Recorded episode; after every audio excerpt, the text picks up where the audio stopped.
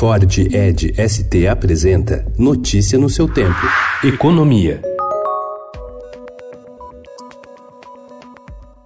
O governo quer acabar com o adicional de 10% da multa rescisória sobre o FGTS pago pelas empresas. O adicional foi criado no governo do ex-presidente Fernando Henrique Cardoso com a finalidade de bancar o rombo deixado pelos planos econômicos Verão e Collor. Hoje, as empresas pagam 50% de multa nas demissões, 40% ficam com o trabalhador e os outros 10% vão para os cofres da União, que repassa os recursos para a administração do fundo.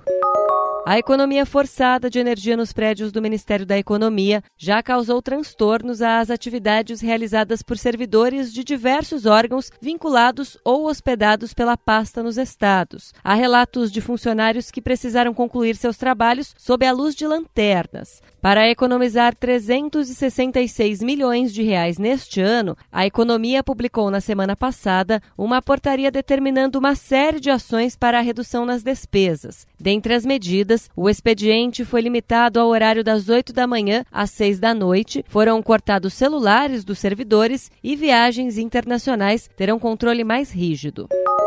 O relator da reforma da Previdência no Senado, Tasso Gereissati, do PSDB do Ceará, decidiu retirar duas alterações em regras de benefícios aprovados pela Câmara, o que acabou desidratando a proposta em 31 bilhões de reais já na largada. Uma perda adicional de 67 bilhões para a União pode ocorrer caso o Congresso aprove a proposta paralela que flexibiliza outros pontos da reforma. Essa PEC paralela vai ao plenário, que vai ter que ter assinatura de de 27 senadores. Tendo a assinatura de 27 senadores, aí cabe ao presidente Davi encaminhar a votação dessa PEC.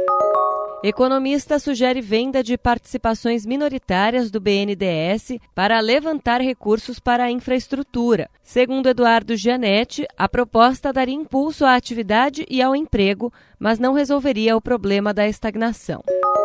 Depois de três anos de resultados negativos, o desempenho das empresas começa a dar sinais de melhora. A boa notícia aparece em alguns indicadores financeiros, como geração de caixa e capacidade de pagamento da dívida, que voltaram ao nível de 2014, antes do início da crise econômica, segundo o levantamento feito pelo Centro de Estudos de Mercado de Capitais. Os dados, no entanto, são mais reflexo do ajuste feito pelas companhias em suas estruturas do que a retomada do país, como explicam economistas. Notícia no seu tempo. É um oferecimento de Ford Edge ST, o SUV que coloca performance na sua rotina até na hora de você se informar.